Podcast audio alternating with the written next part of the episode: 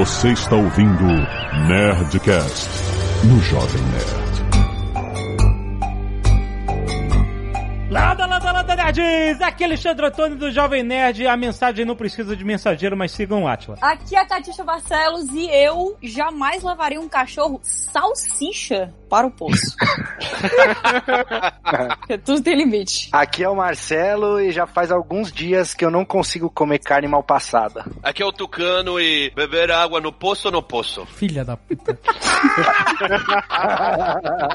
Aqui é o Leonel Caldela e eu não sabia que eu ia ver um documentário. Meu Deus. Olha só que o Azaghal e sobrou pra mim. Achei que não ia sobrar. Eu fico sempre no final desse poço. É. Mas sobrou uma introdução pra mim. Ah, Qual? Óbvio. Ah! Muito bem, nerds! Vamos mergulhar no poço. Porque todo mundo só fala disso agora, né? Eu É, tenho, tem versão, outra eu tenho a versão pra introdução do, do Tucano. Qual é a versão? Comer no poço ou no poço? Pode crer. E-mails! Canelada.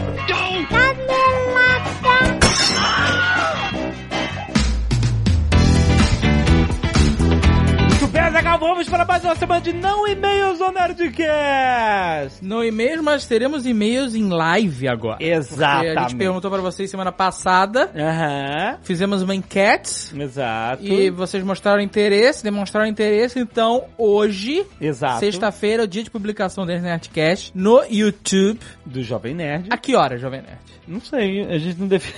9 horas da noite. 9 horas da Todo mundo em noite? casa.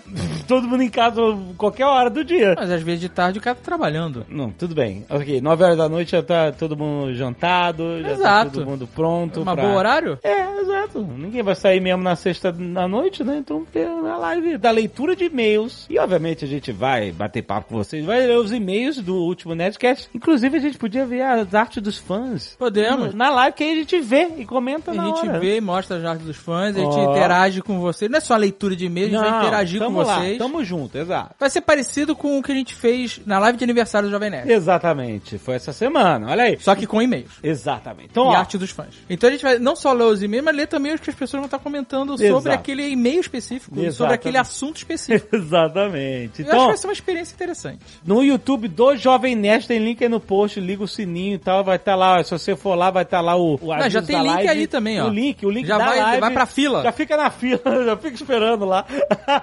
e a gente se encontra às nove da noite, horário de Brasília, na live de leitura de e-mails no canal do Jovem Nerd no YouTube.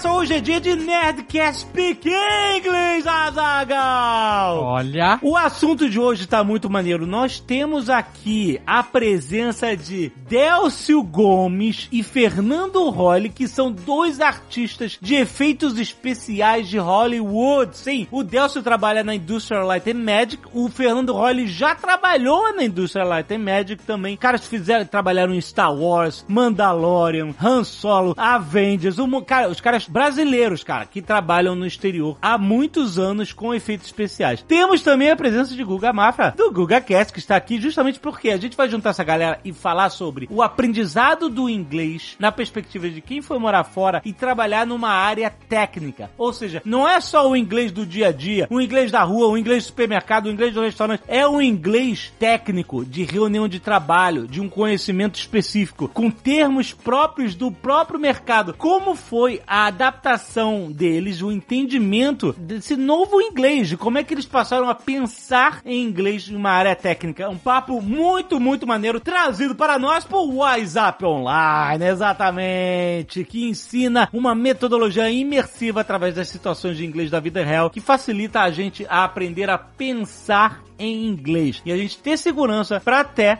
trabalhar no exterior, que é o que nós vamos contar no programa de hoje. Cara, é muito maneiro. O WhatsApp veio desmistificar o aprendizado de inglês, cara. São mais de 300 horas de conteúdo em formato de documentários e aulas cinematográficas com professores nativos da língua inglesa, com aula de vocabulário, com aula de gramática, com exercício de fixação, com certificado de conclusão. Tudo isso você tem numa plataforma online, aprende do seu jeito, no seu tempo, em qualquer device que você tiver, é só acessar o whatsapponline.com.br fazer assinatura e aproveitar essa metodologia prática voltada para situações do dia a dia. Tem um monte de conteúdo já publicado e quando você fizer assinatura você vai ter acesso a todos os conteúdos que ainda serão publicados enquanto durar a sua assinatura anual. Vale muito a pena você conhecer whatsapponline.com.br. Entra agora porque essa é a hora de aprender inglês. Aproveita e ouve esse Nerdcast Speak English assim que você terminar de ouvir esse Nerdcast. Vai lá porque tá muito, muito maneiro o papo.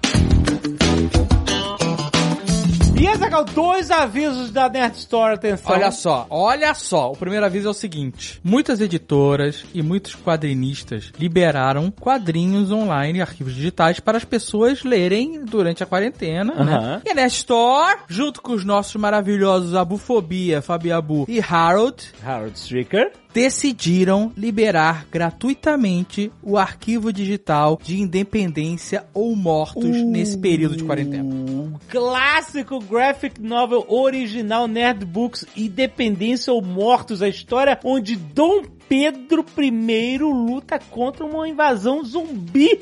Clássico No Brasil. tem passagens como Chalaça segura minha cabeça. Ah, cara, é um trabalho incrível, um roteiro magnífico do Fabiabu, arte absolutamente inigualável de Harold Stricker. Harold Stricker foi ao Rio de Janeiro fazer pesquisa visual das locações que aparecem na história. Cara, é uma arte inacreditável, vale a pena você ler. É uma história divertidíssima, de graça. De grátis, é, olha, tem link aí no post, você já pode acessar agora, ou você vai em https, dois pontos barra barra, IOM de Independência ou Mortos, I-O-M de Maria, Aham. ou M de mortos, ponto nerdstore.com.br. Você entra nesse link, bota o seu e-mail, pum, recebe o arquivo. Olha aí! Corre lá, não perde essa e passa adiante. E não vamos esquecer que a Net Store está com promoção de camisetas Haja Cinquentão! Ah, minha idade. Tá de volta aí, desde o dia 13 de abril já tá rolando. O Haja Cinquentão é o seguinte, todas as camisas. Presta atenção, Azagal. Eu disse todas as camisas da Nerd Store, desde reposições de campeões de venda até lançamentos, todas as camisetas por 50 reais cada. Cada, cada, muito importante, né? que- né? Não, cada, não é Cada, cam- que é incrível. Cara, várias, várias camisetas clássicas. Bad Motherfucker, maior sucesso da Nerd Store em 2019, cara. 50 reais. Cthulhu Blackout Edition, Ó. cara. Chegando a Nerdcast de RPG. Não sabemos quando tá chegando. tá aí por 50 reais. A camiseta O Poder da Barba, que é espetacular também, 50 reais. Camiseta Psycho Skull, cara, uma das camisetas mais clássicas da Store. A Caveira Justiceira de Nova York, Azaghal. 50 reais. São mais de 40 estampas pra você escolher com toda a qualidade de Nerd Store que você já conhece, cara, com estoques limitados, você já sabe. Corre lá antes que acabe 50. Haja 50, rapaz, 50 reais cada camiseta da Nerd Store. Só na Nerd Store, a maior loja nerd do Brasil! E é isso, acabou os e-mails. Agora na live, 9 horas da noite. Corre, vai lá, assina, sininho.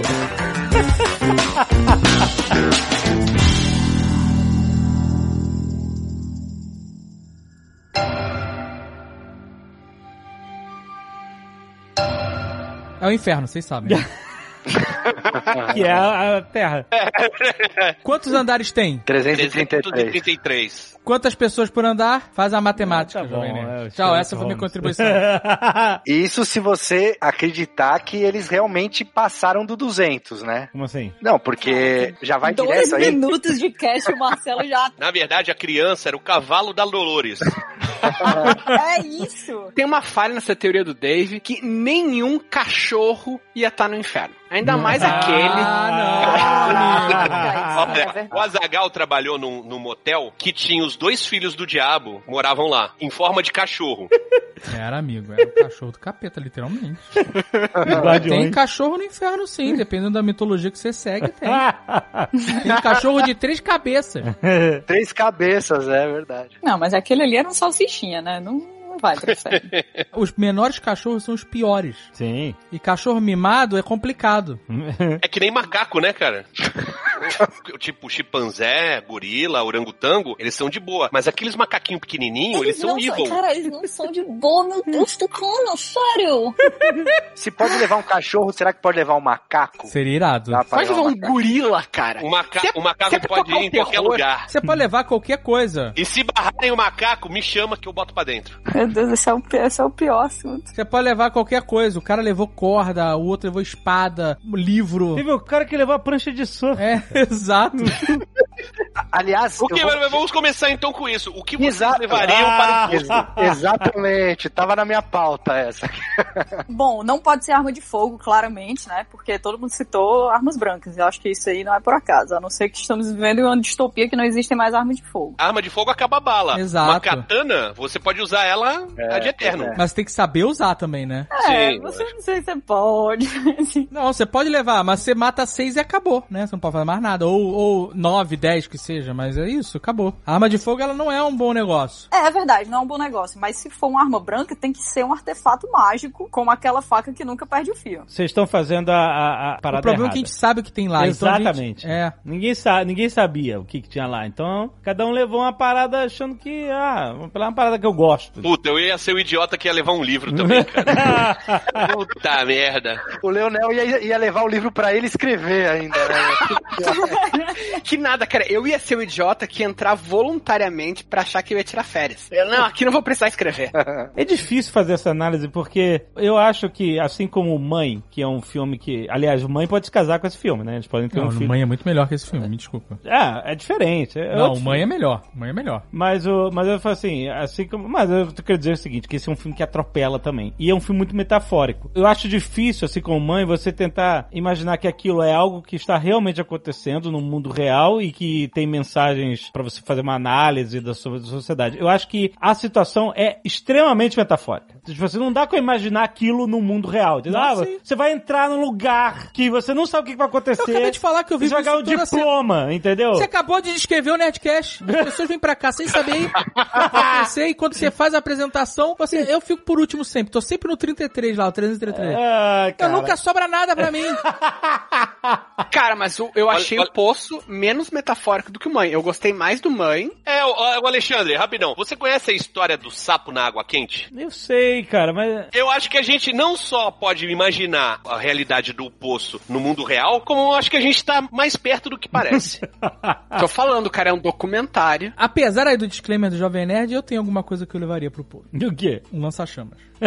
Mas vai acabar o, o combustível Então, mas- É, vai acabar. Mas o teu argumento é que acabava? Mas, cara, até eu acabar com o lança-chamas, é tempo, malandro. E eu não tô falando do, do lança-chamas da Elon Musk, não, que é só pra fazer forro de telhado, não. Tô falando mochila. Do DiCaprio. É, DiCaprio. isso aí. Que dá, dá ba- um mês de baforada todo dia. E eu não vou- ia usar todo dia. Não, e dá pra você assar a carne ainda, né? Que não come crua também. Exato. E dá pra matar quem vem de cima e quem vem de baixo. Tá pensando o quê? Dá pra matar quem tá em cima fácil.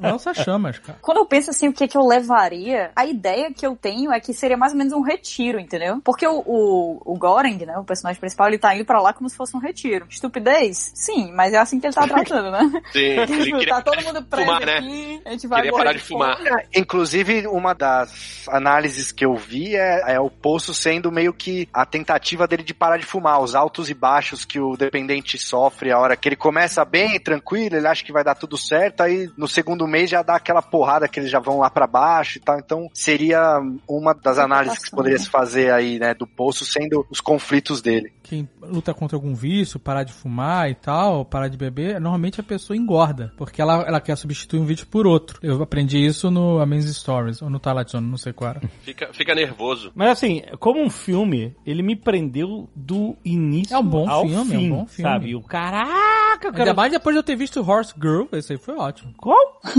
Entre Realidades, o nome em português. É muito ruim, gente. Não assistam. Puta que pariu. Esse é aquele com a guria do community? Ah, ela é a menina do community. Esse mesmo. Mas é bem ruim. É, não vi ainda. Mas esse filme tem a, a estrutura perfeita no, de orelha, né? Tipo, o, Muito, muito bom. o Goren chega no lugar e não sabe nada do que tá acontecendo, e ele encontra um personagem que já tá lá, então ele vai desvendando cada parte do mecanismo de como aquilo funciona, e a gente vai aprendendo junto, e a gente tem um senso de honestidade e boa fé que o Goren tem, né? Tipo assim, caraca, como tá todo mundo já contaminado pela a sobrevivência extrema que existe lá, e pelo egoísmo dos outros que reflete em si mesmo e passa adiante, o Goren chega como a gente, a gente tá limpo disso. Sim, sim, eu não tinha lido nem a resenha. É, eu também, não sabia nada, é, sabia nada. A gente chega limpo e a gente começa a sofrer com ele. Primeiro, como assim? Vou comer comida que já mexeram, que sobra do tudo. Vamos fazer isso. Ele ainda tá se atendo um pouco da civilização do mundo lá fora que não existe mais ali dentro, né? E com o tempo tudo vai mudando e ele vai sendo tomado por esse sistema mega opressor. E... Mas é interessante que, mesmo que ele seja tomado, ele ainda mantém o seu nível de sanidade e ele ainda é racional e ele ainda tem a, a boa intenção de tentar quebrar aquele sistema, né? E o primeiro personagem que ele encontra lá, o Trima, Trimagazi, né? O velho. Trimagazi. Trimagazi, ele é, é o primeiro guia que a gente Me tem. lembrou meu né? pai. Hã? fisicamente, Em que fisicamente. aspecto? ah, tá. Ele não gostava de falar também. Seu, Não, meu pai não fala nada. E quando ele fala, eu não entendo. Então, é seu vídeo não, não come carne humana. Mas é assim, e aí a gente vê desde o início aquele negócio de ele mijar lá, na, cuspir na plataforma que vai descendo, e sendo que ele fala, por que que você tá fazendo isso? Ah, porque os de cima vão fazer também. Você falou do personagem principal chegar com uma moral, né, parecida com quem tá assistindo, né, que não sabe, não passou por aquilo tudo. Uhum. E isso meio que com, não é comprova, né, mas vai pelo caminho da teoria do Jean-Jacques Rousseau, que fala que o homem nasce bom e a sociedade é que corrompe ele, que é o contrário da teoria do Thomas Hobbes, que É, fala o que homem o- é lobo do homem, né? é que o homem, ele já nasce mal e precisa de uma sociedade pra controlar esse impulso mal dele. Uhum. Eles foram mais pelo lado do Rousseau. Caraca, maluco, depois dessa. É, eu, eu inclusive. Não, É que eu inclusive, tomei um eu, café agora aí, desembestei a falar. eu acho que esse filme tem muito isso, assim. Eu vi a galera falando, ah, é uma crítica ao capitalismo, é uma crítica ao, comunismo, né? Porque também na hora que eles pegam pra descer, eles repartir autoritariamente, eles acabam matando também um monte de gente. Então, é, mas eu vejo o filme mais como uma crítica ao indivíduo mesmo. Ao, ao- ao- não, não importa o sistema que é feito, o o indivíduo que não, não sabe repartir, enfim, é muito individualista e não pensa em dois dias para frente ou, enfim, porque é, aquela moça depois a esqueci, os nomes são complicados nesse filme, né? Imogiri. Imogiri, Imogiri. Ela tenta ensinar a galera, né? Ó, oh, tem que repartir, eu como um dia, o cachorro come outro. Eu não acredito que os 333 níveis existem. A gente vai pode falar mais para frente, mas se eles existirem mesmo, é aquela comida que eles põem lá em cima não dá para 660 56 pessoas. É bem grande a plataforma lá. Repartir muito bem, comer pouco, né? Não, mas presta atenção, você lembra que tem na entrevista, até com ela, ela pergunta assim, qual é a sua comida preferida? Aí, ali, ah, isso é importante. Então, ah, então tem comida todo mundo ali. Exato, essa é a ideia, que tem a comida preferida. Então, teoricamente, se você se atesse a comer só a sua comida preferida, todo mundo come, porque ali tem a comida de todo mundo, entendeu? Pra mim, eu entendi essa ideia. A plataforma é bem grande, então você pode até tentar calcular quanto que o pessoal come e tal, mas eu acho que ali tem um prato pra cada um. Pelo menos a ideia dele é 66 pratos, mas metaforicamente falando, a gente poderia dizer que sim, já que ela perguntou a comida do cara. que Ele Exato. gostava, né? Exato. Eu Acho que essa é a ideia. Senão ele não teria essa cena. Então, mas não tinha escargot todo dia, né? ah, porque o primeiro eu já comia. É, É. ou não chegava lá, né? né? Porque É. ele comeu quando ele tava no 6, né? É, E mesmo porque a- quando a plataforma descia alguns níveis, vários níveis, é, ela ficava num estado deplorável que você não conseguia identificar mais nada, né? É, na verdade, poucos níveis. Descia uns Então, quatro eu acho que, níveis eu lá. acho que não já dá pra dissociar análise e crítica ao indivíduo da sociedade, da crítica à sociedade, aos sistemas e tudo mais. Agora é interessante como é atual isso nos dias que a gente tá vendo hoje, de pandemia, de quarentena, onde a gente teve a loucura da compra do papel higiênico. Que era igual, é igual. É como se a plataforma estivesse descendo com papel higiênico Exato. e quem tá nos primeiros níveis estocou papel higiênico por uma vida. Álcool gel, Álcool em gel também. E quem tá do, sei lá, do nível 10 pra baixo, não tem como mais limpar a bunda. A não ser que tenha um chuveirinho em casa, eu recomendo que todos façam isso. Nem lavar as mãos com álcool em gel. E porque em- as pessoas entraram numa loucura. Não só o papel higiênico, o álcool gel foi muito emblemático, né? Mas as máscaras cirúrgicas, qualquer coisa de limpeza. Alguns artigos de culinária também sumiram das prateleiras. mas o papel higiênico, ele foi uma loucura mesmo. Não era um bem de de primeira necessidade. Tanto é que a galera comprou de caralhada tal, não sei o quê, mas nunca entrou em, tipo, Escassez. escassez. É, nunca entrou Nos em Estados Unidos escassez. entrou, cara. Ah, Vários sim. lugares dos Estados Unidos entrou. É, a- a- por aqui, normal, ainda tem. Canadá também, Austrália também. É que o brasileiro tem chuveirinho. Esses cantos não tem chuveirinho. Tá, e aí, o que acontece se a pessoa não tiver papel higiênico em casa? Toma banho, caralho. É egoísmo também, mas só que a pessoa toma banho, limpa com guardanapo. Limpa com jornal. Limpa com jornal, já dizia a música. Não tem mais jornal. Puta. O cara vai, vai esfregar a bunda no monitor do G1. Mas no caso do álcool gel, como você falou de produtos de alimentares, né? É uma questão que você tá privando de um bem primordial a outra pessoa. E você tá tocando foda-se. É, o famoso farinha pouca, meu pirão primeiro, né? Exatamente, é isso aí. E essa análise tem tudo a ver com o filme, porque se as pessoas fossem racionais, elas pensariam, não, é bom que todo mundo tenha álcool gel, porque daí uma pessoa que tá perto de mim também lavou a mão. E no filme, né, no poço, a mulher lá fala, se todo mundo fizer o seu pratinho, tem pra todo mundo. Tipo, Sim. a racionalidade, teoricamente, resolveria aquela situação, ou pelo menos melhoraria. O problema é o momento que uma pessoa deixa de ser racional, as outras respondem que o racionalidade. Se tu vê o cara assim, eu tô comprando 10 ah, fardas de papel higiênico e 10 álcool gel, tu pensa, porra, eu não vou ficar sem. Então eu vou comprar, tipo, não vou comprar 10, eu vou comprar 5, sabe? É em cadeia. E é uma né? cadeia, justamente porque, por exemplo, quando ela fala assim, olha, gente, separa, comem uma porção que eu separei pra vocês e aí você separa uma porção pro próximo, né? Essa que é o que ela queria despertar, que ela fala da solidariedade espontânea, né? Todo mundo faz um pouquinho. E o cara fala assim, tomando teu cu, eu tava lá embaixo, eu tava me fudendo porque nego aqui em cima tava comendo que nem um filho da puta, então agora eu vou fazer isso também, entendeu? Então é uma cadeia onde ele se sentiu injustiçado e ele não quer ser o primeiro a, a se sacrificar porque ninguém pensou nele, então ele também não vai pensar. Então, tipo assim, é uma cadeia que uma coisa alimenta a outra, né? É aquele velho ditado, né? Que o, o oprimido é doido pra ser um opressor. É, Exatamente, a revolução exatamente. dos bichos, né, cara? Mas a, Sim. mas a genialidade da premissa desse filme é justamente a aleatoriedade dos níveis que vão parar mês a mês. Porque a gente Que- já viu histórias similares, várias. Tipo vezes, né? Snowpiercer, né? É, É, essa Snowpiercer, essa que é a grande diferença pro parecido. Snowpiercer, né? É. Exato, mas quando você coloca esse aspecto do aleatório e do aleatório que não tem nada a ver com merecimento, que a É, gente é. Né, Não começa a é, entender. não é uma meritocracia, né, cara? Não é, não é, não é uma meritocracia, com certeza. É muito estranho, porque você compreende que as pessoas elas não vão né, melhorar como seres humanos e passar a pensar na comunidade como um todo e tal. Mas naquela situação, elas têm muito mais motivo pra fazer isso do que em qualquer outra. Porque eles literalmente não sabem onde eles vão acordar amanhã. É, exatamente. Porque aí ele fala, ah, amanhã pode ser eu, então vamos ajudar todo mundo como uma comunidade. Mas eles têm um, não sei se é regra, mas eles têm um código, eles têm uma, um, não é nem código de conduta, é um modus operandi lá dentro. Hum. Que é, se você tá em cima, você vai pouco se fuder pra quem tá embaixo, né? É, Essa é a metáfora da sociedade. Mas tem um código de conduta real, Ah. que é, comida mijada dá pra comer, comida cagada não. Porque o, o Trimagazzi mijou e deu, continuou comendo. Agora, quando o cara falou, meu irmão, come pouco, senão eu vou cagar tudo, os caras pararam. Depende do andar que você tá. É, porque não. É, e não Porque se tiver um né? cocôzinho lá no 200, um cocôzinho durinho, Tá show, ou, né? Tá ou show. até um mole tu fala que é mousse. Porra, Tucano. Mas é, mas é interessante, essa é uma outra análise interessante, que ela fala assim, ah, vocês vão, vão pensar no próximo aí, faz essa, essa porção e passa pro próximo a outra. E eles falam, foda-se, e o cara fala assim, ó, meu irmão, aí ele vai pro autoritarismo, né? Ele fala assim, ou você faz isso, ou vou te fuder, entendeu? Uhum. Vou te cagar, vou te cagar. Eles são os comunistas, né, da parada. Eles querem implantar o socialismo ali. Então, até o cara pergunta, ah, tu é comunista, né? O, o Tramagazzi pergunta. O que que acontece? Primeiro vem o comunista, o socialista utópico.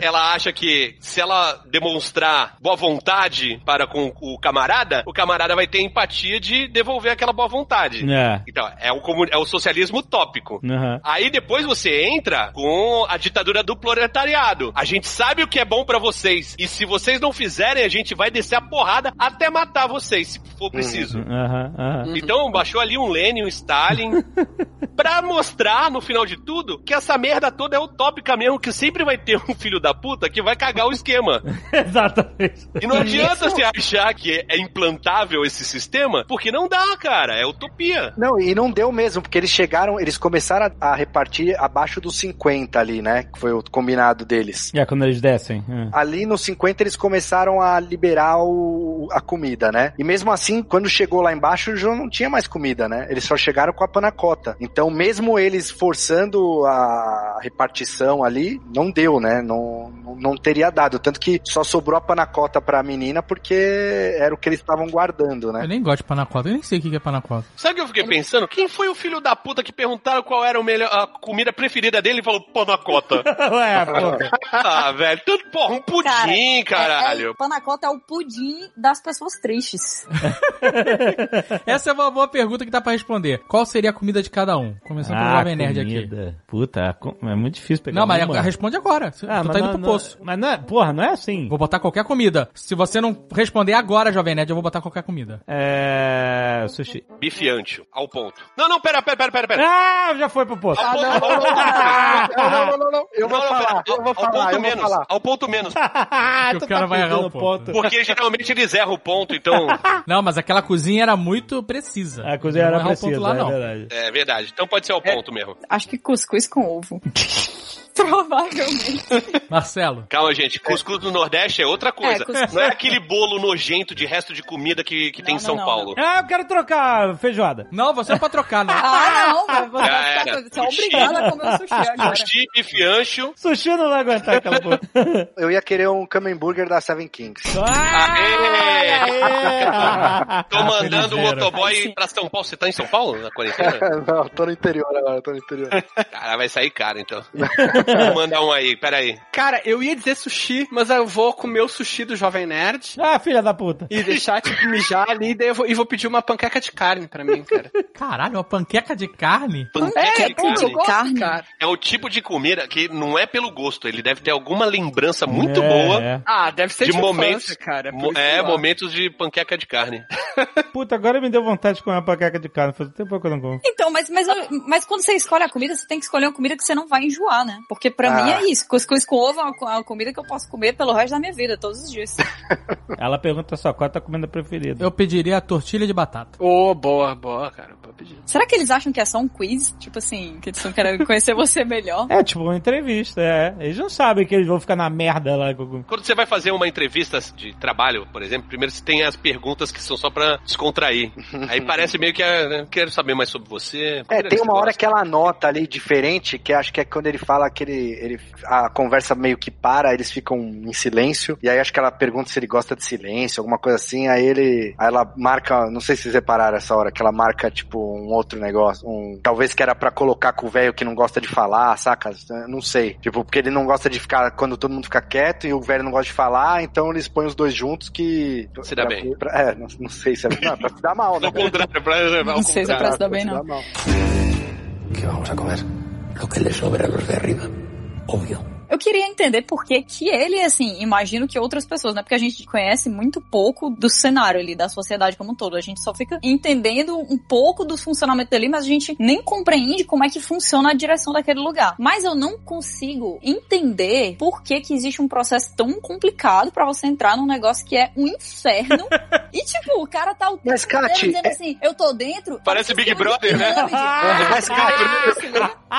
É uma entrevista de emprego. Mas, Kátia, não é, é, mesmo- é muito metafórico. Não dá pra você imaginar que isso não acontece num, em um mundo baseado na realidade, entendeu? É metáfora, não tem como. Tudo bem que a pessoa, né, deve realmente estar disposta a ir a longas distâncias aí pra largar um vício e tal, mas pra mim a- a- o que marcou foi a ansiedade dele de ficar constantemente perguntando se já tava dentro, entendeu? Alguém falou no começo aí sobre fazer um retiro. E de repente é que nem uma pessoa que, sei lá, resolve é, escalar uma montanha. Tem coisa mais idiota que escalar uma montanha? Não, É que no é pedir geral, pra morrer, tá Tem ligado? condição isso. Não, depende da montanha. Depende da montanha. Não, não, tô falando um Everest, um Kilimanjaro. É, isso aí é pedir pra morrer mesmo. O Jovem Nerd conhece gente que foi lá escalar. Kilimanjaro, conheço, subiu lá. Levou a camisa do Jovem Nerd, tirou lá no cume do, do, do Kilimanjaro. Então, mas é a mesma coisa. Fala assim, ó, eu quero parar de fumar. Então, o que que eu faço? Eu escalo o Kilimanjaro ou eu vou para o, o poço? Essa galera não escala o Kilimanjaro. Kilimanjaro, pra começar, quem escala é o Sherpa que carrega as merdas de quem vai lá. Ninguém carrega. Essa é a verdade. Essa é a verdade. O Sherpa que tá lá, escala essa merda todo dia, meu irmão. É. E vai os caras da Europa, do cacete, galera com grana que vai de viagem pagando de turista. O Sherpa carrega até saco de cocô dos caras, brother. Isso é um absurdo. Ah, não. Eu não aceito isso, não. É verdade. O cara que escala Everest, que puxa a bandeirinha do Brasil lá no cume, o cacete, eu quero saber se tu carregou tuas tralhas. Catou seu lixo, porra. Exato, meu irmão. O nego não cata lixo na praia, tá, vai catar no Everest? Vai nada. Aí é O fácil. Kilimanjaro é verdade, porque não pode nem cagar lá. Tem que, você tem que guardar o cocô e levar, e levar embora. E o E cara. quem carrega é o Shepa. Não, o cara. Não tem xepa no, no, no Kilimanjaro porque é na África. Né? Mas tem, o- um, tem um com certeza o Sherpa africano.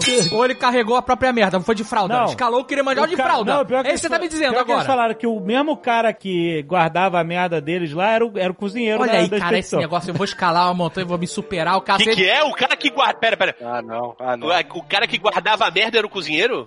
Tucano, Tucano sentiu agora, viu? Caralho, o do, do centésimo andar onde cocô mole é, é mousse, né, brother?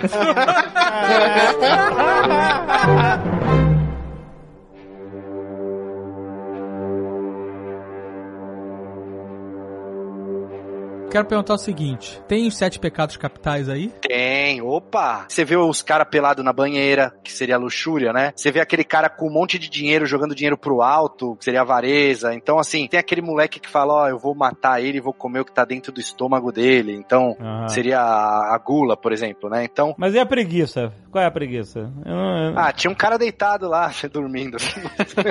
não, não lembro, não, não peguei todos. né? A preguiça raramente é poética, assim, visual. Não tem como você. Mas a preguiça é o melhor dos pecados porque ela te impede de cometer os outros. Inclusive o negócio do inferno, eu acho que é um, um tema aí, né, cara? Porque a gente tava falando do cara que vai pro poço voluntariamente, a gente tem muito no literatura clássica os heróis que vão pro inferno voluntariamente, que tem que passar por uma prova pra ir pro inferno. E o Don Quixote era isso, era um herói louco, né? Sim, era um herói louco, e tinha o Sancho Panza, que era o realista, né? Tipo, Que é o cara... Trimagazi, né? Que seria Exato. o Trimagazi, né? Eu vi duas metáforas entre Trimagazi, não sei se alguma tem a ver. Não, o Sancho Panza, eu via analisando que o San- o Sancho Panza seria o. Caraca, se o Trimagaz é o Sancho, é o Não é. Sancho Panza, o Sancho Panza era o filho da puta do caralho. Não, não, Não, mas é que é que tá. É que o, muitas vezes no Don Quixote a gente analisa falando que o Don Quixote é um personagem sonhador e que vive na fantasia, e o Sancho Panza é o personagem que vive na realidade. Eles têm essa dicotomia. Mas eu vi também o Trimagazi como até como Virgílio, assim, que é o cara que leva o herói pro inferno, porque ele dá as regras do inferno. Ele diz pra onde é que tu pode, pra onde tu não pode olhar, com o que é que tu pode, o que é que tu não pode falar, que isso são tabus que tu encontra, né, nesses épicos, tipo, ah, tu não pode olhar pra trás, tu não pode falar com os espíritos, coisa e tal. Então, o Trimagaz, ele tem esse papel de guia, de Sherpa, né, que a gente tava falando. Uhum. Falando do Don Quixote, que também é uma obra da literatura espanhola, que o filme é espanhol também, teria a, a Miharu, que é a menina que sobe e desce lá, a, a mulher, na verdade, que sobe e desce, ela poderia ser a Dulcineia, né? A Dulcineia do, do Don Quixote. Que era aquela mulher que ele ide- idealizava, que a gente. No livro eu não sei se ela, ela não existe, na verdade, ela só existe na cabeça dele. Até onde eu lembro, cara, posso estar errado porque faz muito tempo, mas até onde eu lembro, a Dulcineia é tipo uma pessoa absolutamente comum que o Don Ele Quixote... idealiza ela. É, ele né? idealiza, ele acha que ela é uma, né, uma nobre, uma donzela. É, e ela tem outro nome, né? Ele, ele coloca o nome de Dulcineia nela e começa a idealizar e fazer toda aquela Isso, coisa. isso. E a, e a Miharu também, todo mundo trata ela como maluca que tá procurando a- o filho, porque não pode entrar criança, então. E ele, desde o primeiro momento ali, ele meio. Não sei se se apaixonou, acho que sim, talvez, né? Ele tentou ajudá-la logo de cara, depois ela ajuda ele, então eles têm uma, uma relação aí, né? Mais Fato é próxima, que, né? fato é que ele projetou muita coisa nela, né? Porque ela chega Exatamente. sem falar absolutamente nada. Inclusive, Exatamente. de onde vem todo esse backstory, eu não sei. É um grande mistério. E aí, assim, ele encontra ela lá, tá acontecendo tudo aquilo, ele vê imediatamente que ela vai sofrer um abuso pelas pessoas do, do andar de baixo. Então, Uhum. a partir daquele momento, ele já coloca ela numa posição de Vulnerável, meio que né? de vítima, mas ao mesmo tempo alguém idealizado, né? E aí que o Tremagazzi chega e diz assim: ah, você tá com pena dela, mas ela mata o companheiro de de cela dela todos os meses pra poder chegar lá embaixo, né? E, e encontrar o, o filho dela. Aí começa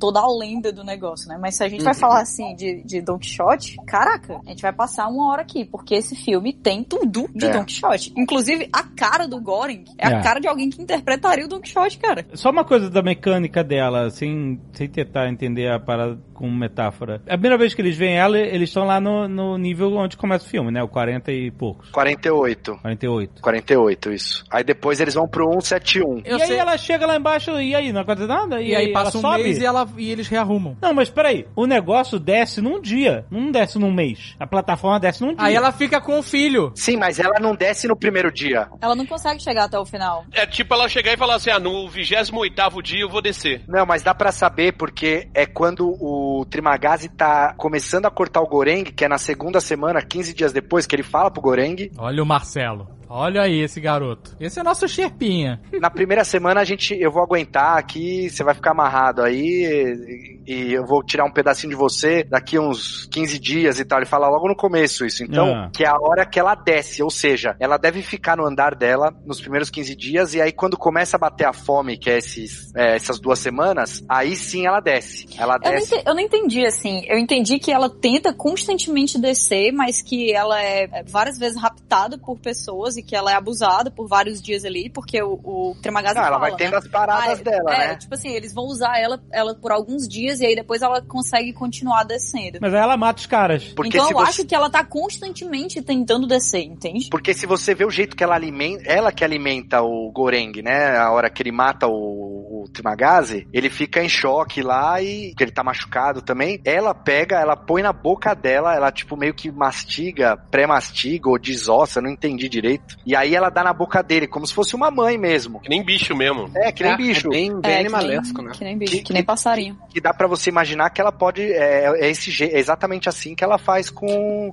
com a Mas filha dela, né? ao mesmo tempo eu também tava sentindo que aquilo ali que ela tava fazendo era meio que tornando comida o que antes era uma pessoa, sabe? Ela tira Pode um ser, pedaço do ser. cara, coloca na boca dela pra dizer assim, olha, não é mais uma pessoa, Ah, isso pode agora ser. é carne de Aham. comer. E aí Aham. coloca na boca dele, né? Faz sentido, faz sentido. Porque quando ela desce e mata o cachorro, também já passaram vários dias. Mas ela nem come o cachorro, ela só estraçalha o cachorro, brother. É muito vacilo isso. E nessa hora eles estavam no 33, então ela tava acima disso, né? Ela tava num, num andar melhor ainda do que eles, né? Eu acho que o algoritmo tinha entendido que quando ela tá lá em cima, é muito mais divertido. que ela vai descendo e vai tendo Só eventos pode em ser vários... isso. Então, mas aí ela não chega no 333, é isso? Assim, se você acreditar que a criança existe, ela, ela tá lá no 333. Mas assim, eu A acho. gente não sabe se ela chega. Não tem, Depois- tipo, como saber. É, uma- é realmente. É. Não tem como. Você tem que teorizar. É porque a gente vê ela descendo. Não, peraí, se a criança existe, ela chega porque senão a criança morre de fome. Exato, exato, exato. Então, mas Inclu- isso é se a criança existe. Porque essa criança, como que ela entrou aí? Provavelmente ela foi, ela engravidou dentro do poço Pode, é, uma possibilidade. e teve a criança dentro do poço, E né? a criança é filho de É, um mas eu, não, eu acho que a criança não existe mesmo, não. Tem três possibilidades. Que ela é, é filha de uma violência sexual, né? De um estupro. Uhum. É, há 16 anos atrás. Por que 16 anos? Não, Porque a idade é criança, né? 16? ela não tem 16. 16 Quantos era que eles falavam que era a idade é, mínima pra entrar. Ela Ah, é tá. criança. É, não entra menor de 16. Que seja, ela, a criança tem, sei lá, 7 anos, 6 anos, não sei quantos anos tem, não Uhum. sei calcular a idade de criança. Uhum. É, sei lá, vai, 10 anos. Eu sempre pergunto pra criança a idade dela, não sei calcular. Menos de 16, é isso. A segunda possibilidade é ela ter escolhido levar a filha junto. E a terceira possibilidade é a criança não existir. É. Sim. É, mas não tem como levar o filho junto, né? Porque você entra ali apagado. Não, mas então, mas a outra levou o cachorro, entendeu? É esse que é o negócio. Ah, não pode levar ser vivo. É, mas é estranho, porque aquele mestre lá, o mestre do Baharat, que era o cara que tava na cadeira de rodas, ele tinha meio que um cara. Sábio. É, o sábio, ele tinha um cara empurrando a cadeira de rodas dele como se fosse um ajudante, né? É, mas podia ser o outro cara da cela, não sei lá. Não, poderia, poderia. Acho ele converteu ele o cara aquilo ali super. com carisma só. Pode Foi, ser. ele não levou o cara. Tirou 20 no carisma, né? Total. Mas, mas, assim, uma coisa que eu achei legal desses níveis que eles vão, assim, no 48 tá de boa, né? Ele explica lá, tudo tranquilo, dá pra comer tranquilo e tal, né? Aí quando ele vai num 71, já é aquele desespero, né? Ele já acorda amarrado, é terrível, né? É a hora que você É que um 71 é estelionato, né? É o primeiro soco que você toma no, no estômago, né? É. E aí, quando ele acorda no novo negócio, e ele já ele acorda procurando o número do, do, do andar que ele tá, né? Aham. E aí ele vê o 33, a hora que ele bate e olha o 33, eu também fiquei aliviado. Eu falei, puta, que graças a Deus tá no 33, né? Sinistro, né? O filme conseguiu passar esse alívio também pra mim, né? E não sei se tem a ver, 33 é a idade de Cristo e Olha eles chamam aí. ele de Messias também. Eles chamam ele de Messias. Tem, né? tem, tem tudo a ver. Tem uma, uma, uma parada messiânica ali, chamam ele, né, mais uma vez Messias, e ele faz o sacrifício no final, ele chega até o, o fundo lá e, e, e passa a mensagem, né? É, me desculpa, mas quem fez o Mas- sacrifício foi o Bararat, não foi ele, não. Não, Que sem o Bararat ele não Mas- faria nada, não é? mas então, mas ele, ele escolhe o sacrifício no final. o, e ele, o ele- Bararat, ele, ele, ele escolheu levar uma corda e eles só não mostraram que essa corda tava cheia de cocaína. Porque ele tava trincadaço e ficou tipo um mês nessa vibe, bro. Não, é que ele acordou no 6, né? Devia ser o lugar mais alto que ele tinha chegado ali, né? Pra tentar Meu sair. irmão, aquela energia ali não é humana. Aquele entusiasmo, cara. Nem rave. Nem rave, nem, nem recreador do Clube Média, tô empolgado. Não, e essa hora que ele tenta subir, que ele é legal também, porque assim, na, na metáfora que o Leonel falou de, de céu e inferno, né? Você não consegue sub, ascender ao céu por sua vontade, né? Você, usando a sua força, você não, nunca vai conseguir chegar no céu, né? Você só consegue, só consegue descer, né? Mas não, é você consegue pelos seus atos, não pela sua, né, porque você quer. Você tem que demonstrar, né? Exato, eles- é, não é só, é, exato. E eles escolhem uma criança que seria a, a pessoa pura, se é que ela existe, né? Aham. Pra ser, não, ela vai acender, né? Tipo, Sim, sim. eles colocam ela ao mesmo tempo como sacrifício, porque a criança vai estar lá sozinha e não sabe o que vai acontecer com ela, e ao mesmo tempo como a escolhida, né? Não, não, a gente se fudeu, a gente vai ficar aqui no fundo, né? Mas É. ela vai, vai acender, né? Tipo, eles mesmos se consideram não merecedores. Não, tem É, uma- mas assim, a criança é pura até onde a gente sabe, porque eu entendi que aquela criança chegou aos 10 anos de idade comendo exclusivamente carne humana. Ela Pode é pura ser, por nós, Kat.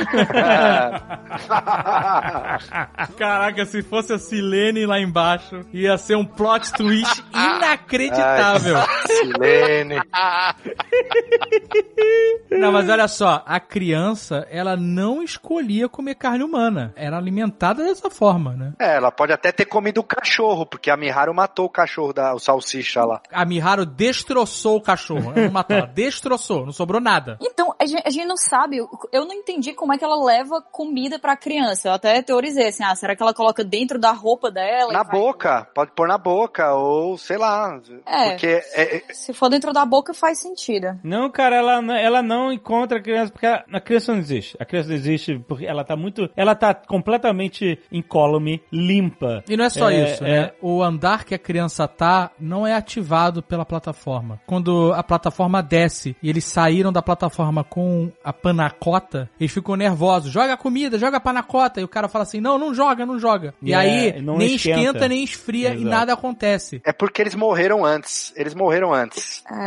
É, essa é, é- é- a, a mulher fala, ela tem 200 níveis, né? Ela ou 200 e pouco, eu não, não lembro agora. Então, mas sabe o que é que me deixou com esse negócio assim do- da criança? Que eu, eu achava de verdade que a criança tava lá. Eu e o Marcelo, a gente até conversou sobre isso, né? Isso. aham. Ah, o bolo é ou não é uma mentira e tal. A criança tá lá ou não tá? Tá lá. E aí, depois que eu fui rever, eu vi aquela cena que eles estão segurando a, a panacota lá em cima e que tá tendo uma grande discussão, um grande É. bafafá Isso. Sobre de Exato. quem é um cabelo que tá em cima da panacota, né? Isso. Exatamente. Então, Exato. assim, se Ela chega voltou, o a cabelo panacota e que chega a panacota que a criança tecnicamente comeu, a criança não existe. Não tem como existir. Exa- não, Então, a ideia, a ideia que eu, analisando essa cena, era o seguinte: essa cena tá fora de ordem Isso. É, confundir mesmo. e ela é o final, quando subiu, não a criança, mas a panacota mesmo, e o cara não entendeu a mensagem, o cara simplesmente falou assim, olha aí, o que aconteceu aí? Um fio de cabelo nessa merda tal. O que é um final terrível, né? Porque mostra que por mais que as pessoas se esforcem, nunca vão ser percebidas, né? Exato, né?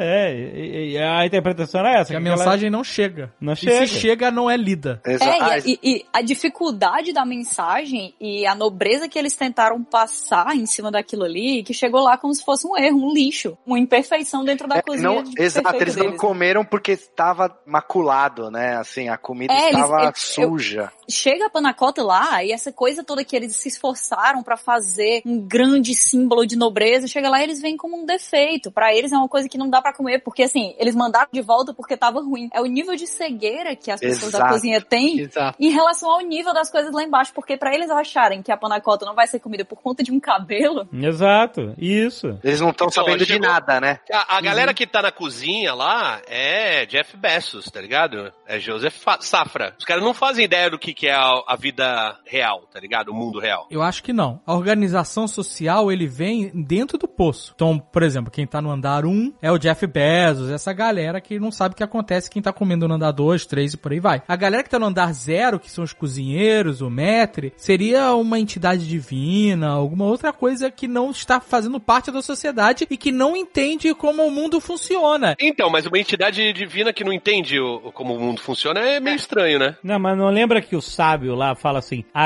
administração não tem consciência. E isso é que, que tá querendo dizer. Ela não sabe o que acontece aqui embaixo. Eles não têm câmera, sei lá. Não é que ela não sabe, ele tá querendo dizer isso. A administração, entre aspas, por isso que é tudo muito metafórico. A administração é a natureza, cara. E- As e não coisas é estão isso. acontecendo sem consciência. As pessoas é que estão criando a sua organização distópica ali. Não, mas entendeu? olha só, Não faz muito sentido a, a reação do cozinheiro lá em cima. Sim, eu, eu vi mais como tucano, cara, porque eu vi mais assim, tipo, a gente, desde o cara classe média alta até o cara miserável, é, tá no poço. Agora, lá em cima na administração, tem o Jeff Bezos mesmo. Tipo, os caras que realmente estão fora. Pra mim, o pessoal da cozinha é executor. Eles estão olhando ali, a a gente só se importa em fazer a nossa parte, que é isso aqui, esse é o meu trabalho, todo o resto pra mim é invisível.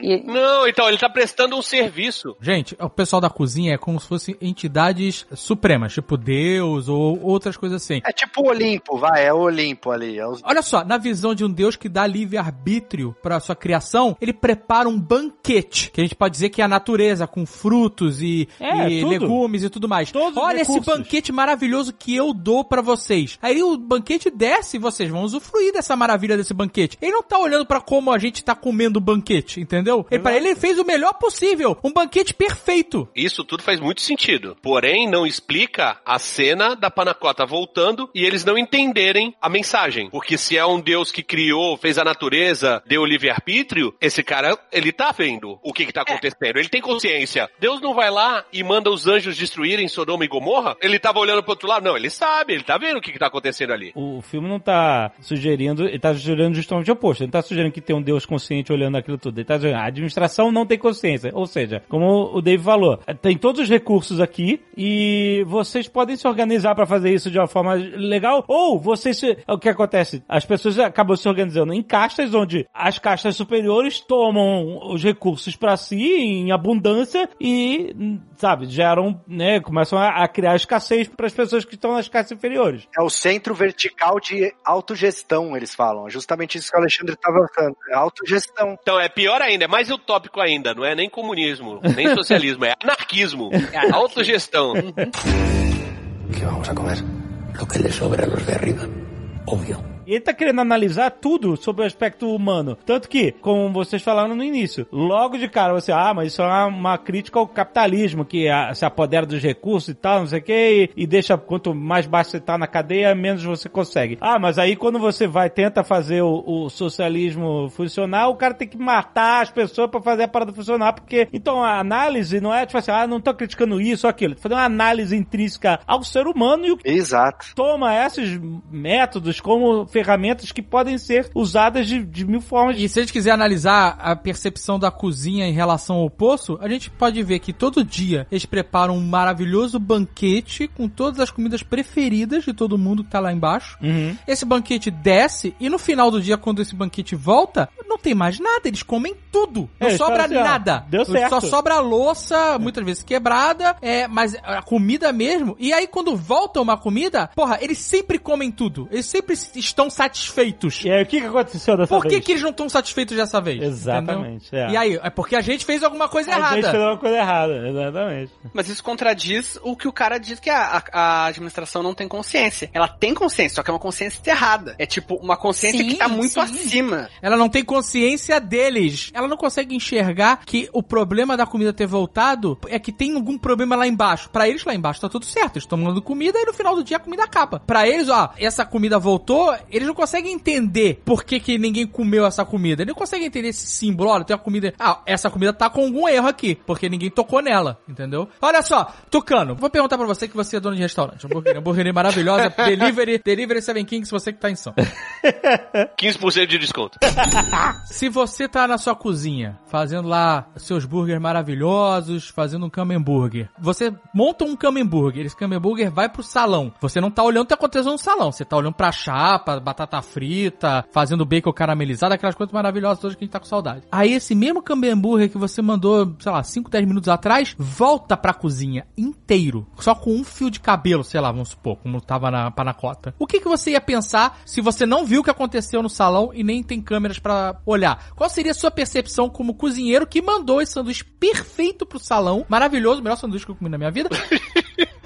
E ele voltou, intocado, o cara não comeu o sanduíche. Como você vai perceber essa mensagem se você não tá olhando lá pra baixo? Sabe o que eu ia fazer? Eu ia tirar minhas luvas aqui e ir até o salão saber o que, que aconteceu. Eu sou o dono do restaurante. Não, mas não precisa nem ir eu longe. preciso saber. É, é só eles falarem com o pessoal da limpeza, porque esses caras sofrem, bicho. pra limpar aqueles corpos ali nos andares. Pô, é sangue pra todo lado ali nos andares pra baixo e quando eles acordam tá tudo limpinho. Então era só eles trocarem ideia com outro departamento. Você tá errado. A limpeza ali, o cara liga mangueira de água e Yeah. só vai jogando pra baixo. A limpeza ali é moleza, bro. Tem um puta ralo, né? É um ralo gigante no meio, segura quem tá vivo pra não cair, troca a roupa de todo mundo, amigo. Fecha aí, passa um rodo, acabou. Faz sentido. Lá embaixo é tudo escuro, ninguém ia nem ver. Tem a galera que carrega os corpos pros andares de cima, né? Te, te retira. Não, joga pra baixo, joga pra baixo. Não, os que estão vivos, os que estão vivos, né? Ah, não, tem a galera da, da logística, essa galera sofre mesmo. Ah, sobe Pessoal- na plataforma. É. Só pra finalizar essa, eu acho que essa interpretação de que eles são deuses e que eles não estão olhando engrandece muito o filme, mas esvazia muito a- essa cena deles não, não entenderem. Porque aí fica uma, uma crítica nada, né? É, porque os deuses, teoricamente, eles seriam incapazes de entender. Enquanto que se tu entende a pessoa lá de cima como pessoas, eles têm uma ignorância que pode não ser voluntária, mas é assim, é uma ignorância Não, nascida do privilégio, não é, É outro, do... é, é outro mundo, né? É, é outro mundo. É outro mundo, é outro mundo, exatamente. É, isso que o Leonel Mas falou era- faz sentido. Se é eles não pelo- são capazes de compreender por isso, faz sentido a metáfora de serem deuses, completamente. É, então, eu acho que essa interpretação deles serem deuses engrandece o, o filme como um todo, porque faz muito sentido, realmente. Sim. Mas esvazia essa cena só. Da É, mas, mas lembrando que a pessoa que a gente viu e interagiu dentro do filme, que faz parte dessa administração, que foi a Imogiri, ela também achava que sabia como funcionavam as coisas lá e ela também não sabia. Ela não sabia quantos Uh, níveis tinha, assim, tá, supondo tu- que seja verdade isso, né? Tu lembrou de uma parada agora, realmente. Não, inclusive ela deve ir pra lá pra se penitenciar de, assim, porque ela tá pra morrer, né? Então ela falou, ela devia ter alguma consciência, porque se ela se propôs a ir pra lá pra meio que ensinar como tem que ser, alguma ciência do que acontece eles devem ter, porque senão ela não ia se meter na, ah, eu vou pra lá pra ver qual é que é. Tudo bem que ela já tava condenada a morrer e tudo mais, né? Então Não, é mais fácil ela que tinha a, consci... Ela- a- a é- consciência da coisa. ela, ela era mais segredo fácil é ela ser solidária no câncer, né? É. Caraca, mano, o mineiro só é solidário no câncer. a partir de- desse momento, só chama a mulher de mineira. Ela pediu pão de queijo ali no. É, eu acho que ela tanto tinha consciência que quando, assim que ela acorda no nível 200, ela se mata. Então ela sabia que não ia conseguir... Ela Ah, se mata porque ela viu que tinha mais níveis do que ela tinha calculado. Mais não? níveis do que ela tinha calculado, exatamente. Não, sabe É. que, ela, que ela se matou por outro motivo. Porque ela já tava, de qualquer forma, já tava condenada. E ela sabia que o maluco não ia ter coragem de matá-la pra comer. Ele era uma boa pessoa, né? pela Exato. entrevista Ela que ela se mata pra facilitar o trabalho do cara de comer. Uhum. É, e ela já tinha perdido o cachorro, né? Então não tinha mais muito exato. motivo Nossa, pra eu ficava continuar. com uma Mas é aflição daquele Ó. cachorro, quando ele subia na plataforma e eles esqueciam do cachorro. Eu falei, esse cachorro Nossa, não vai cara, esse cachorro irmão. ele tá lá só pra Mas sabe- adicionar uma nova camada de É desespero. exato, de É. agonia, é, é. ¿Qué vamos a comer? Lo que les sobre a los de arriba. Obvio. Mas sabe o que é interessante desse filme, que eu acho que só tem Nerdcast por causa disso? É que, pô, um monte de gente viu o mesmo filme recentemente e cada um teve uma interpretação diferente. É, pois é, filme super aberto. Não, então, quando terminou o filme, eu tava conversando com a Kátia, a gente tinha certeza, não, a menina existe, a mãe ia lá, alimenta e tal. Aí depois a gente tava né, conversando. todos. As mesmas pessoas que acreditavam que Game of Thrones ia ser boa. Exato, é, a gente, a, a gente não aprende, não. E aí, quando, assim, o que a gente chegou meio que à conclusão, ah, ele- eles se machucaram naquela luta sinistra que eles tiveram com o cara da katana, eles foram descendo e mo- morreram ali. E aí, quando foi passando ali do 200 e pouco, que ali vai virando inferno, que o Dave comentou dos pecados, e aí quando eles chegam lá e ele vê a menina, eu acho que assim, era um sonho dele validar aquela busca da mãe, que todo mundo falava que ela era louca, que a criança não existia, e ele tinha um, um afeto muito grande, então ele não queria que isso fosse verdade, né? Ele queria que é, a- a- ela tivesse realmente atrás da criança e a criança existia. Então meio que ele criou aquela criança, né? Que na verdade era só a, a própria panacota, né? Que quando eles dão a panacota pra ela é o único ato realmente de solidariedade que acontece durante toda a descida deles, porque eles vão na porrada É, porque a bondade deles é um terror do cacete, né? É, Exato. Mas naquela hora, E o cara é o Bararate que ah, caralho, vai pra trás, seu filho da puta, se chegar, apanha mais, caralho. e quando os caras vêm, é porrada, é tiro, porrada e bomba, o cara vai ser por bem ou por mal. A nossa boa ação aqui vai rolar mesmo. e aí a hora que eles veem a criança, eles, eles realmente dão. ele- o, o Baharat ainda fica, puta, mas sério que a gente vai dar aqui? Puta sacrifício. Mas eles acabam entregando, né? Então ali foi a. Meio que. Assim, a mensagem, a gente- eu também acho que é a Panacota, né? Ela subiu lá com o cabelo, mas pro Goreng era o símbolo da menina, né? Enfim. Ele vestiu muito essa carapuça de Messias, né? A partir do momento que alguém fala isso pra ele, ele começa a, a entrar muito no, no personagem do Messias. Tanto é que quando ele encontra o Baharat, ele já tá pronto pra encontrar alguém que vai seguir os passos dele, a ideia dele e executar aquilo ali tudo. Né, e tem uma Então, cena muito pesada do Baharat mesmo, porque assim, o Baharat que meio que motiva o Goreng no começo, né? Porque ele tava super eufórico, é, com cocaína na corda, igual o David falou. Aí quando ele tem o, o- Assim, quando não dá certo, que a corda vai, vai lá pra baixo e ele tem aquela baixada. Aquele episódio. O, o Goreng vai lá e, e tenta motivar ele. É ali que nasce a ideia deles de descer e tudo mais. E aí, quando eles estão descendo, já vem logo um velho filho da puta lá e fala: pô, então você tá com seu senhor de escravo. Aí eu achei super pesado, assim, que você fala: caralho, não tem nada a ver, mas só por se tratar de um negro e um branco e o branco que tá falando, né? Ele, o interpretaram dessa maneira e eles entram meio num. é, um fica olhando pro outro, assim. Aí acho que logo depois eles descem a porrada no cara, não lembro direito. Mas achei isso, essa parte bem pesada, assim. É, isso aí, exatamente, ele sai na porrada. Enquanto o Goran Messias, ele é a fé. Ele acredita, ele primeiro ele acreditava, que a fé dele era na fuga, né? Conseguir é, é, acender, vamos dizer assim, né? Sair. Uhum. E depois, quando o cara fala, a gente tem que passar uma mensagem, a gente tem que ir lá pra baixo, distribuindo comida, o cacete, ele passa a ter fé naquele cara, no Messias, entendeu? Exato, exato. E ele é o cara que tem fé no nível Goku, né?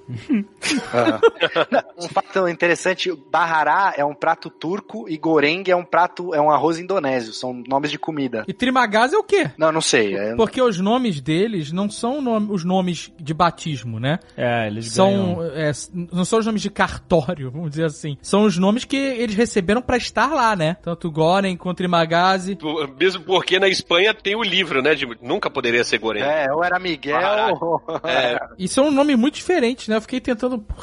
Será que esses nomes são anagramas ou. Não, sem julgar, sem julgar. Que hora que Prima Gazi, meu, é um, é um nome do caralho, velho. Eu queria ter, ter inventado isso. Eu achei um nome irado também, Trimagazi. Tanto que a hora que a Miharu fala, em, acho que ela fala em espanhol, ou é- não é ela que fala, é, não, ela fala, não fala? Em- lá no finalzinho, antes de morrer, acho que ela fala. Ou quando ele tá delirando com ela, que eles estão meio transando, acho que tem um delírio desse, e ela fala em Meio espanhol. não, né?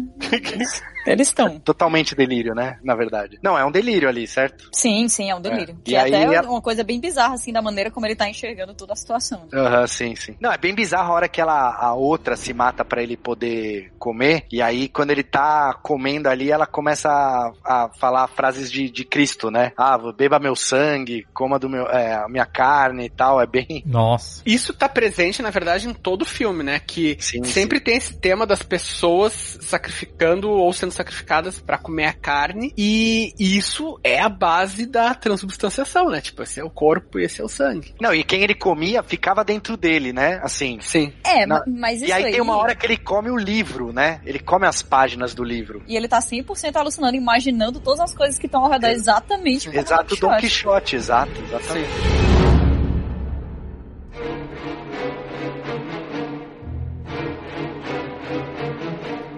O Trimagazi, ele é um personagem extremamente individualista, né? É mostrado muito bem no momento em que ele não assume a responsabilidade por nada. Sim. Ele culpa os outros por tudo, até pelo motivo dele estar lá, que ele fala que ele comprou a faca, é, faca eu- guinso, e aí depois viu que Eu dou razão pra ele. Eu também, dou total razão. Total, velho. Malditos publicitários. que, que é. Que Essa- aí ele, esses aí ele viu que a infomercials. faca é melhor, depois... Ah, ninguém merece infomercial, bro. cara, cara tomando Não. metralhadora de propaganda, compra afiador de faca, afiador de faca. Tem um afiador de faca, inclusive, que chama Edge of Glory. Aham. Na propaganda, procurem aí no YouTube. O cara afia um cartão de crédito e corta uma melancia com cartão de crédito. É um negócio impressionante. Edge of Glory. Aí é a história que ele ficou puto que logo depois que ele comprou o amolador de faca, ele viu a faca perfeita que se amola sozinha e ele tacou a TV pela janela e, e, matou um imigrante legal. E ele, e ele culpa o imigrante legal. Falou assim, se ele não estivesse lá, ele não deveria estar lá, eu não estaria aqui, entendeu? E aí quando ele vai... Mas quando quando o cara pergunta o que, que você trouxe ele puxa a faca, é maneiro pra caramba. É foda, é foda, é foda. E aí, quando ele fala que vai cortar o cara e tal, e ele fala assim, olha, a responsabilidade é tua. Ele fala assim, não, não, não sou eu não. São trezentas e tantas outras pessoas acima de mim que estão fazendo isso. Então ele culpa Tudo, né? O sistema, as pessoas, os imigrantes, tudo ao redor dele. É. o- tudo, tudo, e nada é, sim, então ele diz tudo é justificável, isso é muito real. Tudo é justificável porque a culpa é sempre dos outros, então a pessoa tá sobrevivendo, etc, tá, enfim, é, e é assustador isso. O Não, início do filme e- é e impecável, né? E ele se sente merecedor de um certificado também. É, ele nem sabia que tinha certificado, mas a partir do momento que ele sabe que existe, ele quer o dele. É, ele quer dois, porque ele vai ficar dois, um ano e o outro vai ficar seis meses, entendeu? É, pô, vale dois aqui. Eu fugi do manicômio pra estar aqui, então eu mereço dois Ó a meritocracia aí, ó a meritocracia aí. Né? Então é assustador como isso tudo é muito real. E uma coisa que ele deixa muito claro sobre esse negócio das classes é o seguinte: quando ele tá na, no nível 40 lá, teoricamente na, na meiuca, né? A gente não sabe ainda quantos níveis tinha lá pra baixo. O primeiro nível, né? O 48, né? Ele se coloca em uma posição onde ele está completamente confortável em ele oprimir quem está abaixo e ser oprimido por quem está acima. Entendeu? Em vez de, de tentar É a classe média. é, a classe média, é, como se fosse a classe média se achando classe su- média. super especial por ser a classe média e muito próximo de quem está acima da classe média, mas não está. A classe média se acha, ma- como se a classe média estivesse se achando é, muito melhor do que... A classe média sendo classe média. Muito próximo da caixa superior e tal, mas não está. A caixa superior tá cagando pra quem tá Exato, embaixo. mas entendeu? é, é, é isso aí. Ele- Eles acham que estão lá, mas eles estão comendo com comida cuspida e mijada, né? E mexida. É, porque tem uns, uns flashes que mostram, assim, parece que no primeiro nível o nego já sobe na mesa ali pisando no- nos bolos, em tudo, em todas as comidas, né? É. Então, assim, de repente do primeiro pra baixo já é. já- os caras já estão comendo tudo comida. É, porque a, a única diferença que existe real da sociedade pro poço é que na sociedade não existe essa recolocação de castas. Essa é né? a colocação aleatória, exato. Exato. É, Quem tá em cima tá normalmente sempre em cima. É. Quem tá embaixo tá sempre embaixo. É, o máximo que acontece é alguma movimentação no meio, mas quem tá no meio não vai pro topo. Pode até descer, mas não vai pro topo. E também é muito difícil que quem tá no meio vá lá pro final. No poço, existe essa coisa. Um dia você tá no 4, no 6, no outro dia você tá no 300. É os de cima, os de baixo e os que caem, né? Ele fala. É, a primeira frase, né? Então, o que acontece é que, no, diferente do mundo real, aonde quem tá em cima tá sempre em cima, tá sempre de barriga cheia, no poço, quem acorda em cima podia estar lá embaixo antes. Então, existe um sentimento de revolta e de vingança, e de Vingança. agora é minha vez, que É, eu passei fome, que eu isso. sobrevivi, que eu fiz o que aconteceu, e agora eu vou comer e cagar e, e Que foda-se. Se for dos outros, exatamente. Mesmo sabendo que durante um mês ele vai ter comida. Por exemplo, o cara que tá no nível 1 e 2, ele sabe que durante 30 dias ele vai ter fartura máxima, né? Uhum, uhum. Os 10 primeiros níveis, vamos dizer assim, ele vai poder comer o que ele quiser. É. Mas mesmo assim, mesmo passados os primeiros dias, esse comportamento não muda, né? É, e, tá, e aí que tá a grande crítica, né? Eles podiam levar pro outro lado. Puta, eu estava na merda, agora eu tô bem, então eu vou pensar em quem tá lá na merda. Não, eu vou pensar que foda-se, foda-se. Quem tá na merda se vira na próxima aí, né? ¿Qué vamos a comer? Lo que le sobra a los de arriba. Obvio. Outra coisa que tem que ser observada é que no começo o cara acordou, vamos supor, acabei de acordar no nível 1, vamos supor. E que, que, inclusive o Trimagazi diz que quem tá muito no- em cima também não aguenta e pula, né? É, tem, tem muito tempo pra, pensar na vida e, né? Acho que é porque o cara já teve lá embaixo e teve que comer. Parece que ele fala alguma coisa assim. A gente não viu o, o- o pecado capital da preguiça porque ele tá no primeiro nível, quando o cara come até explodir e dorme o dia inteiro. É. Dorme três dias, né? Mas esses caras que estavam embaixo e agora estão em cima, eles acordam com esse sentimento de puta, eu sobrevivi, agora eu vou aproveitar o seu máximo. Esse sentimento talvez não mude durante os 30 dias, porque depois que passa essa euforia inicial de agora eu posso, agora eu tenho, e foda-se quem tá lá embaixo, ele passa a ter um outro sentimento que é, daqui a pouco eu posso estar lá embaixo de novo. Aham. Então eu vou aproveitar o máximo aqui em É, cima. É. E foda-se quem tá lá embaixo novamente, Exatamente. porque, sei lá, quem, eu vou lá pra baixo, quem tá lá embaixo vai subir e eu vou tomar no cu de qualquer jeito, né? Isso, é uma cadeia que se autoalimenta. É, porque no Sim. caso do Goreng, ele foi de cima pra baixo, de cima pra baixo, né? Mas o Trimagazi fala que ele ficou dois meses em níveis super baixos, né? Aham. Não quer dizer que você tava embaixo hoje e você vai pra um nível mais pra cima. Você pode continuar, pelo que eu entendi, é totalmente aleatório mesmo. né? É, não tem lógica. Mas veja que análise interessante. O Barato, quando ele acorda lá no nível 6 e né, com a corda de cocaína, ele fala assim: olha, pede ajuda pro pessoal de cima, me puxa, que porque ele vê que ele tá muito próximo pra chegar ao, ao nível zero, ao, né, ao céu, etc, né, e, e sair dali. Para pensar, no momento em que ele sobe do 6 pro 5 e o 5 ajuda ele, ele compartilha com o nível 5 a chance de subir mais. O nível 4 Sim. com o nível 3, ou seja, todos que Poderiam estavam dali pra aproveitar. cima poderiam se beneficiar porque ele tinha corda que ninguém mais tinha. Ele tinha fé. Puta, pode crer. Sim. Só que eles estavam muito ocupados se sentindo superiores pra enxergar qualquer oportunidade. Exato. Tipo assim, mesmo a proposta dele não sendo a mais humanista de toda, afinal, ele tava querendo, eu tô aqui em cima, eu vou. eu- É, então a galera, a corda só vai daqui pra cima, né? se for daqui tá lá embaixo, eu vou subir, mas, tipo assim, e mesmo assim, as pessoas que estavam acima são capazes de ver que todas elas poderiam ser beneficiadas daquele plano dele, entendeu? E preferem cagar na cara do cara. Elas não conseguem resistir à tentação de, de se vingar pela situação Exatamente. que aconteceu com elas em algum momento. O problema é Aí justamente todas se beneficiarem. E, e o Trimagazi fala assim: olha, não adianta você falar com as pessoas de cima. Por quê? Porque elas estão acima. Ele fala tudo, entendeu? Óbvio. Óbvio. Óbvio. Essa da corda que o Alexandre falou, eu não tinha pensado, não. Puta, muito bom. Foi, foi Foi boa. boa. O que? Da cocaína na corda? Não, de que os caras não pensaram que eles podiam também usar a corda pra subir, né? E você acha que eu que tô aqui em cima sei menos do que o cara tá embaixo? Tu acha que ele vai ter algum recurso que eu não tenho? Esse é o pensamento do cara, entendeu? É. Os caras que estão abaixo de mim não, não, não tem nada que vai superar o que eu conheço ou o que eu sei. É, não tem nada a O acrescentar. cara tá abaixo, ele não vai. É exato, exatamente. Obrigado, capítulo. Tá faltando essa palavra, acrescentar. Exatamente. o cara que não tem vocabulário é uma tristeza. Ainda bem que essa palavra veio da minha cabeça, porque a Catiuxa tá abaixo. Sim, exato.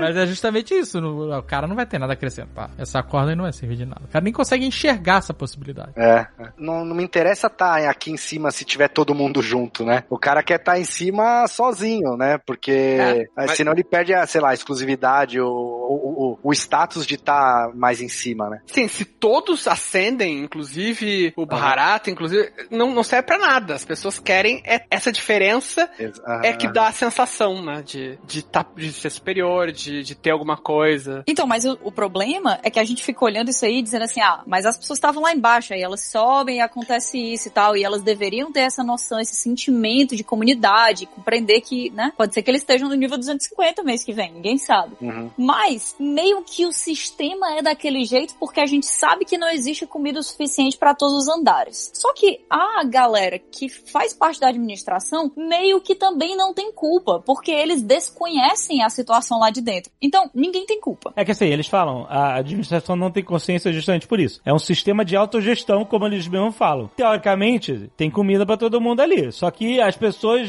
gerem isso no fato de que as primeiras pessoas a serem beneficiadas pela comida se sentem no direito de abusar do privilégio e comer que, que nem filhas da puta e o que vai... É, mas mesmo que eles não abusem, mesmo que eles não abusem, não vai ter comida pra 666 pessoas, supondo que todas elas estivessem vivas, né? Então, mas isso não é. Não tá claro. Eu levo em consideração que teria pelo fato de que todo mundo é perguntado qual é a sua comida preferida e ali, entendeu? E a gente leva em consideração um prato de comida que a gente come normalmente numa refeição. Não numa situação dessa que as pessoas comeriam para todas sobreviverem. Que seria Sim, praticamente sim. um- uma fração. Essa assim, subsistência, né? É, é, É. uma ração. Então você Então- come uma fruta num dia, no outro dia você come, sei lá, uma salada, no outro dia você pega uma proteína. Você não vai fazer uma refeição completa. É, mas, a, mas a, a coisa toda é que dentro desse sistema onde não existe o suficiente e essa coisa da autogestão simplesmente não funciona, o Goring ser a pessoa que é o Don Quixote ali faz muito sentido, né? Porque ele é louco. Ele é louco até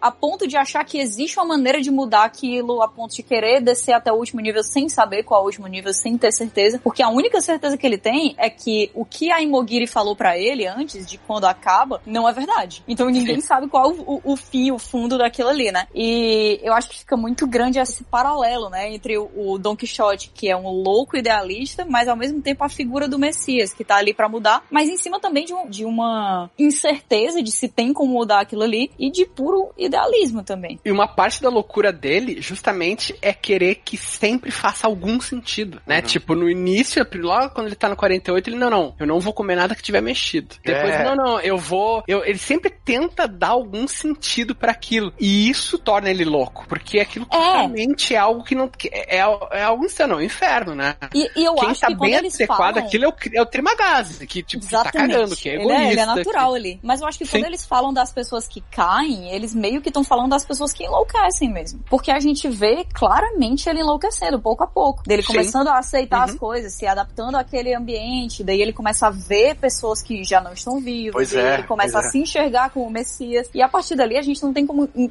meio que confiar em nada que ele fala como narrador. A gente não sabe se nada dele é verdade. A gente não sabe se ele chegou no nível 250 e poucos. A gente não Ah. sabe se a menina existia, se tinha nível 333. A gente não sabe quem é o Baharat, se ele realmente seguiu ele. O que aconteceu? A gente não, não tem como saber. Porque a partir dali, ele é zero confiável. Ele é o Don Quixote. Ele tá enxergando coisas, mas Moinho as de coisas vento. podem ou não estar lá. Uhum. Exatamente. Sim. É. Uma coisa que eu pensei quando, mais pro final do filme, é se dentro da administração não existia também níveis, no sentido de que algumas pessoas sabiam mais do que estava acontecendo do que as outras. Tipo, poderia ter mais de 200 níveis, mas talvez não 333, sabe? A, a mulher lá, ela não saberia que existiam mais de 200 níveis e ela realmente, sabe, só tava, só, eh, tava passando informação que pra ela era certa. Sim, e o próprio pessoal da cozinha não sabia, achava que tava fazendo comida suficiente, mas, mas não, sabe? Que teria algum outro nível de pessoas que sabiam um pouco mais sobre a realidade do poço. Mas você tá, É, você tá é, tentando é isso atribuir. Com certeza, é. Você tá tentando atribuir a, a qualidade de uma empresa, de uma administração real, mas não é. É plenamente metafórico, cara. Não tem como. Sabe, você não. Ah, quem era o administrador? Não tem. Como é o cara. Entendeu? É. A- Até porque se esse 333 não for metafórico, é até meio brega, assim, né? Ah, tem 333 níveis, é meia, meia, meia. Toca Bruce Dixon aqui embaixo. Taca... Mesmo porque.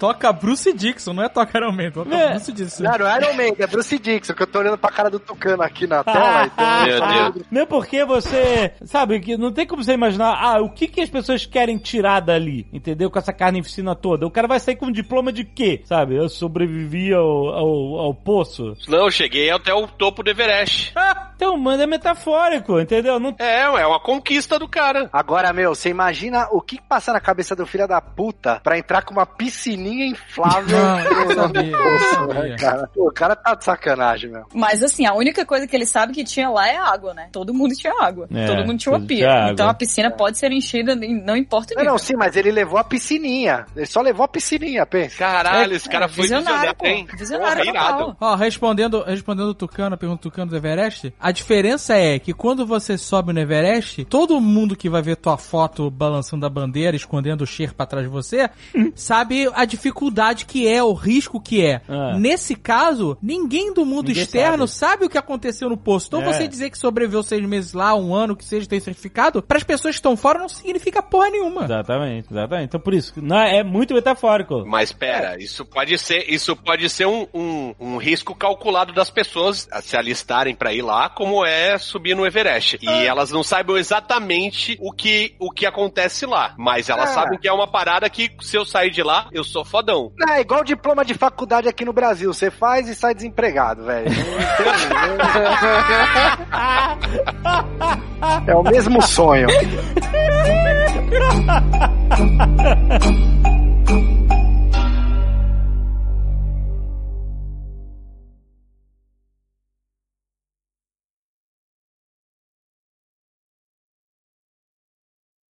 Esse aí é o isolamento vertical que não, não funciona mesmo, né?